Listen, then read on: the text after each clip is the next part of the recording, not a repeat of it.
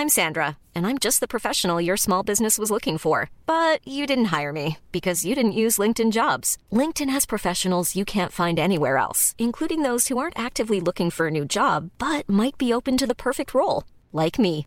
In a given month, over 70% of LinkedIn users don't visit other leading job sites. So if you're not looking on LinkedIn, you'll miss out on great candidates like Sandra. Start hiring professionals like a professional. Post your free job on linkedin.com/people today.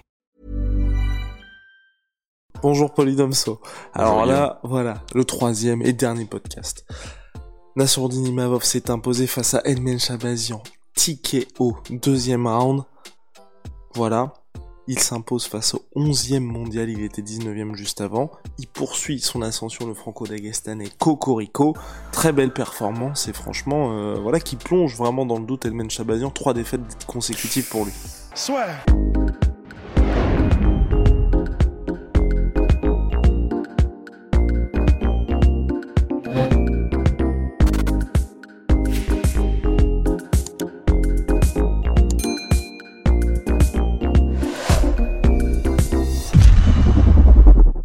Dur, hein. C'est dur pour Chabazian. Alors, je voulais dire d'abord euh, monsieur hein, pour euh, Imavov parce que c'est, c'est, enfin, nickel. Pareil, lui aussi, euh, il a pas eu un, pas eu de début très facile euh, à l'UFC. C'est-à-dire tomber sur Phil Oz en deuxième combat, c'est compliqué.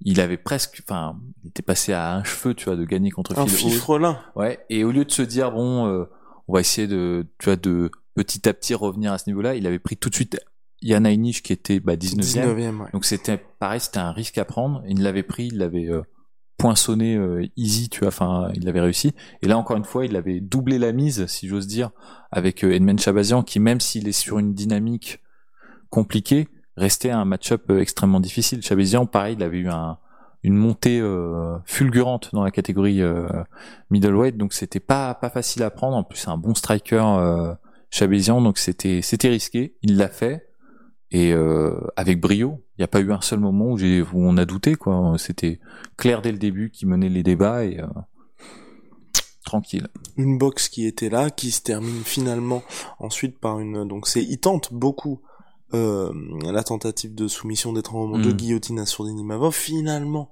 dans un scramble, ça s'inverse. C'est notre cher Edmond Chabazian qui tente à son tour la guillotine. Mais Sauf que se remet dans une, il se compromet en fait. c'est ça, exactement la fameuse tentative où tu, tu finis sur Tu le dos. sacrifies ouais, ta Exactement. position et c'est vraiment risqué. Euh, Surtout à ce Il- moment du il- combat où il n'avait pas plus trop de jus déjà. C'est ça, Imavov euh, exploite avec brio la situation, euh, monte. euh, je crois qu'il passe en monte avant et puis ensuite il passe en crucifix et là, euh, là, Grand on va laisser peser. coude, quoi. terminé. Et Et, l'arbitre arrête le combat. Ouais, c'est clair. Et euh, au-delà de ça, je pense que ce qui a poussé vraiment Chabazian à lutter, alors que c'est pas du tout son style, c'est vraiment l'an- l'anglaise de d'Imavov qui est d'une fluidité euh, absolument impressionnante, une grande rapidité de points, de très bons déplacements, mais ça c'est un peu l'école euh, MMA Factory. Hein, c'est un, un, un point qu'on retrouve dans beaucoup de combattants euh, euh, qui sont formés par euh, par Fernand Lopez. Et mais euh, la, la petite spécificité de de Imavov, c'est cette ouais, cette précision et cette fluidité en anglaise. Euh, il a touché plusieurs fois en, au, pro- au premier round euh, Chabazian avec le, le, le combo euh, crochet du bras avant, bras arrière, tout en tout en se décalant un petit peu pour prendre l'angle extérieur de Chabazian. Donc c'était très malin. Euh, ça, ça a permis de faire reculer Chabazian et de d'empêcher Chabazian de développer son arsenal en low kick parce que c'est un peu une, une faiblesse. Non, mais c'est une quelque chose qui est exploitable chez euh, chez Imavov parce que comme il euh, il se déplace beaucoup d'avant en arrière avec une garde assez ample. Et c'est compliqué en fait de, de se protéger en fait de manière conventionnelle contre les low quand on a cette garde tu vois. C'est compliqué de lever la jambe de checker les low donc euh, une des solutions de enfin c'est moi je suis toujours curieux de voir ce que fait Imavov pour contrer tu vois cette euh, cette attaque là parce qu'il avait déjà rencontré le problème avec euh, Phil Oz il s'était adapté entre le round 2 et 3 il avait trouvé la parade en utilisant des notamment des sidekicks de la jambe avant et c'était très malin de sa part. Là il a même pas eu vraiment besoin de, de développer ces attaques là il a juste euh, doublé sa pression en fait en, en anglaise. Il a fait reculer euh, Chabazian Chabazian de son côté euh, le problème ce qui paraît de plus en plus évident c'est qu'il y a un- il y a un- une difficulté de sa part à, à gérer son énergie. Mhm. euh, on va dire de la manière la plus efficace sur euh, sur l'intégralité du combat parce que là sur les trois dernières défaites de Chabézian c'est à peu près tout le temps le même rythme qui se produit. Euh, on a un premier round où il est efficace où il arrive à faire parler son striking et il a suffisamment d'énergie pour contrer la lutte de ses adversaires et rester debout.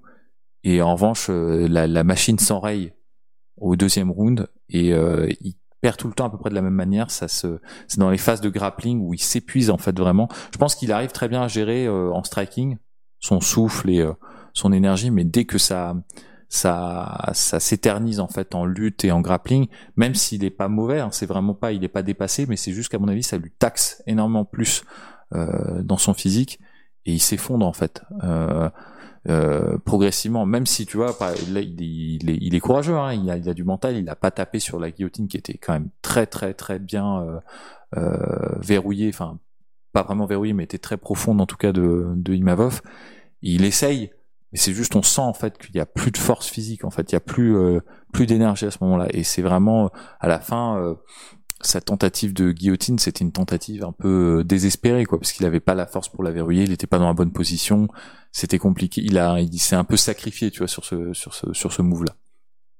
Out de l'UFC pour Elmen Chabazian, là? Bah, il a 23 ans quand même. Faut pas oublier ça. euh, Peut-être il est monté trop vite. Euh, Ouais, le- parce qu'il était invaincu, victoire par kick sur Brad Tavares, et là, Ouais. tout le monde a commencé à se dire, oula, c'est peut-être, euh, c'est peut-être le Bah, futur. Nous-mêmes, on l'avait mis dans nos espoirs, euh, je crois de 2018 Ouais. euh, ou 2019, je sais plus, euh, quand il était sur cette euh, sur cette lancée-là. Il, est, il suivait en plus un peu la la traînée, tu vois, euh, de l'étoile euh, Adesanya dans la même catégorie. Donc on se disait bon, il n'y a pas de raison que tu vois, il y a Adesanya qui a fait ça, peut-être lui va le faire. Il est tombé sur Bronson qui a qui a un peu exposé, tu vois, euh, manques et ses, ce problème d'énergie, je pense, qui est quand même assez important parce qu'on sent vraiment qu'il y a une diminution de puissance et de vitesse euh, assez évidente. Et il est tombé ensuite sur Hermanson. Et là, bon, bah, sur Imavov, c'est pas cool, mais ce sont tous les trois d'excellents combattants. Donc, je pense qu'à seulement 23 ans, il a encore beaucoup de marge euh, devant lui. Euh, ouais, ils peuvent le garder en middleweight, peut-être. euh, il suffit juste qu'il ait des match-ups un peu plus abordables, qu'il qu'il refasse ses armes et il sera toujours présent. Après tout, euh, s'ils ont gardé Jehan euh, Villante et Sam Alvey, euh, alors qu'ils ont eu, je sais pas, huit défaites d'affilée, euh, ils peuvent bien garder euh, Edmond Chabazian, quoi. C'est Shout out d'ailleurs à Gian Villante pour son dernier, tout dernier combat en carrière qui est euh, contre Chris Chris Barnett. Chris Barnett, qui est superbe finish Ouais, de Chris Barnett. Et donc pour Nassourdine Imavov, Fernand Lopez qui est également son manager dans un superbe move de translation de traducteur est passé de Nassourdine qui a dit euh, euh, je ne sais je sais plus ce qu'il a dit exactement Nassourdine. Je crois qu'il a il a dit que il a nommé certains adversaires pour dire qu'ils ne lui faisaient pas peur. Non, non, c'est pas ça. Non. Il a dit, c'était au début la, la traduction était fidèle et ensuite ça, ça a changé. Il a, il a dit qu'il avait fait mieux que Branson et mieux que euh, Hermanson euh, contre contre Contre euh, Chabazian. contre Chabazian. Et Fernand, Et a, Fernand a dit, dit, il je vais un top prendre 5. un top 5. Il a, il a, mais c'est à peu près la même chose hein, quand on y réfléchit, tu vois, indirectement. Donc, euh, donc c'était plutôt malin euh, de la, la stratégie du call out. De toute façon, c'est une stratégie qu'il faut qu'il faut imprimer tout le temps et euh, c'est quelque chose que, à mon avis, Fernand Lopez comprend très bien. Là, il a, il a un momentum. Euh, euh, il a un momentum. Euh, Ivavov. En plus. Grande chance qu'il a eu Imavov, c'est que Phil Oz a perdu son combat par KO euh, dans un upset juste après. Donc c'était un, un des autres prospects qui avait déjà rencontré Imavov avant, qu'il l'avait battu, mais à un cheveu. Mais Et surtout donc- même quand on regarde le type d'adversaire. Philos a battu Imavov, mais il a pas affronté Phil qui est 19ème, il a pas affronté Ouais, voilà. Qui et, est donc- 11ème. et, et là, il perd en plus juste après, euh, après la grosse victoire de d'Imavov. Donc c'est parfait pour euh, pour Imavov. Tu vois ça. Indirectement, ça écarte un peu Phil Mhm. Oz et ça le remet vraiment euh, plus en avant. Donc euh, c'est plutôt une bonne chose, euh, honnêtement. Quel adversaire? Polydomso pour Nassourdine pour le, le, le prochain combat Hum, bah, il faut continuer à monter. Là, on, là, onzième, là, il faut tenter. euh, Franchement, euh, qui, qui est-ce qu'on pourrait se mettre? Hermanson, ça pourrait être pas mal. Ouais, je pensais à ça. bah, C'est c'est tricky Hermanson. Ouais. C'est c'est dur parce que c'est il est dangereux, mais ça peut être un bon euh, un bon un bon combat. Gastelum, le problème c'est que maintenant euh, de défaite en défaite, euh, gagner contre Gastelum, ça a de moins en moins de d'impact en fait. Surtout je crois qu'il est 9ème, donc euh, plus grand intérêt, enfin on va dire, pour tu grappilles juste des places. Ouais, c'est ça. Euh, après, ça, c'est, c'est des combats qui sont éventuellement abordables, mais qui deviennent compliqués, je pense, pour pour Imavov aujourd'hui. Hermanson, je pense que c'est abordable. Euh, Vettori, c'est c'est chiant, mais c'est pourquoi pas, tu vois, c'est faisable parce après Vettori il est troisième, très donc c'est compliqué que Vettori affronte le Oui, oui, bien sûr. Euh, Canonnier, pourquoi pas aussi. Ouais. Qu'affronte Bronson bientôt. Mais là aussi, je pense qu'ils sont aujourd'hui, ils sont dans des sphères où je pense qu'eux, on leur lui dit t'affrontes la Soren qui est 11 e ou faire bref. Oh non. Ouais, non, euh, merci, je vais peut-être attendre tranquillement. Ouais, non, c'est clair. Bah écoute, euh, ouais, euh, Hermanson, pourquoi Allez, pas. voilà. Le rendez-vous est pris. Allez. Mm. À la prochaine, mon cher Poidomson, en tout cas, donc voilà, très belle victoire de Nassourdini Mavov. Euh, il avait un corner de, un coin de, la, la, All Star. La, ouais. C'est ce qu'on s'est dit, on ne peut que pas, des stars, on ne peut stars. pas perdre avec un corner Ah comme non, ça. Et puis d'ailleurs, on a vu une, une vidéo de, de Francis qui est passée à travers le, oh là là. Cette vidéo est quand même très très drôle. Euh, Bon, euh, j'encourage les gens à le voir. Il y a eu euh, Francis qui a, qui a, qui a, qui a dégainé le, premier en fait les armes, qui a, qui a tiré le premier coup de semonce euh, contre le, qui est passé, qui a fait, tu sais comme au collège quand quand quand quand, quand on se brouillait avec quelqu'un et qu'on passait ostensiblement devant euh, sans lui dire bonjour. Il est passé devant toute l'équipe, euh, mais toute la team euh, donc du coup de, de Fernand. Il leur a pas adressé un seul regard.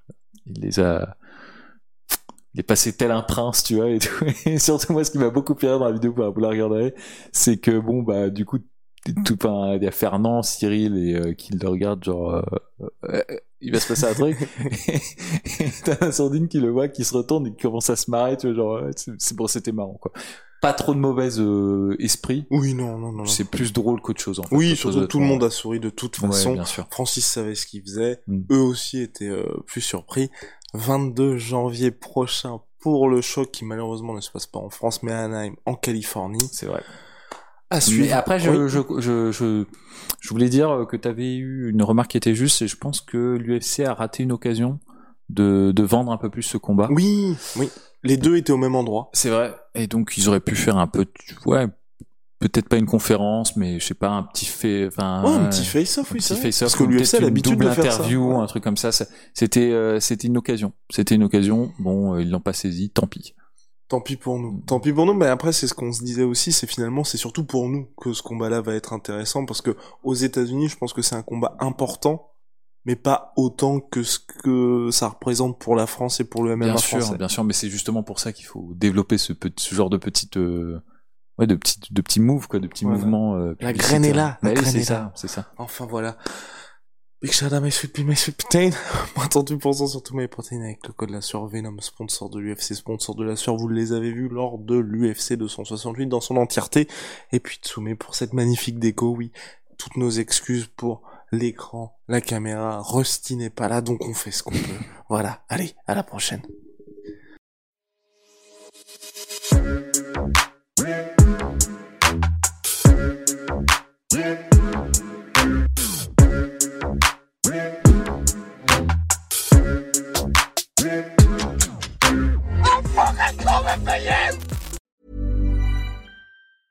Prescription products require completion of an online medication consultation with an independent healthcare provider through the LifeMD platform and are only available if prescribed. Subscription required. Individual results may vary. Additional restrictions apply. Read all warnings before using GLP-1s. Side effects may include a risk of thyroid C-cell tumors. Do not use GLP-1s if you or your family have a history of thyroid cancer. If you've struggled for years to lose weight and have given up hope, did you know you can now access GLP 1 prescription medications at trylifemd.com? We're now offering eligible patients online access to GLP 1s, the breakthrough prescription medication that can help you lose body fat and weight. Listen to what people are saying. It's fun to put on jeans that you couldn't get into six months ago.